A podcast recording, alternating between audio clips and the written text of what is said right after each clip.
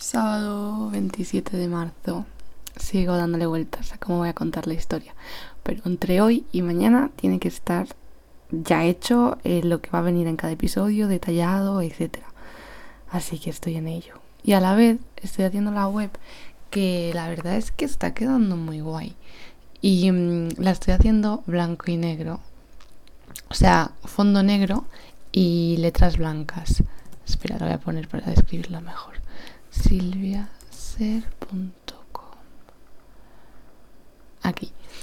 Y de momento he quitado todo lo que no hacía falta y he dejado lo importante como el logo de Silvia Ser y luego el menú de sobre mí, podcast, dentro del podcast la, la abuela de las tres guerras, que todavía no estoy segura de si se va a titular así, pero de momento así está.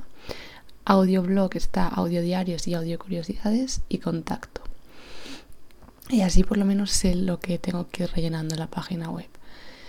Y, mm, y, mi hermano me ha ayudado a, con el CSS que todo sea en, negro, en fondo negro con letras blancas. Porque mm, no te daba eh, opciones, por ejemplo, de que las entradas de blog fueran fondo negro con letras blancas. Y con el CSS lo hemos conseguido y estoy súper orgullosa. Ayer me enseñó y hoy eh, pues he escrito un comentario y quedaba como blanco, o sea, el fondo blanco y lo he conseguido cambiar yo sola. Así que me siento muy hacker, la verdad. Me gusta así, por un lado, porque me parece que queda muy elegante con todo el fondo negro y las letras blancas. Por otro lado, porque creo que es más ecológico, si no me equivoco, que las únicas cosas de luz, o sea, sean las letras y entonces el fondo es negro y ya consume menos. Creo recordar que era así. Y sobre todo la razón más importante es que cuando estás escuchando un podcast estás pues a otra cosa con los ojos cerrados, ¿no? Entonces luego abrir la página web y que te deslumbre no mola.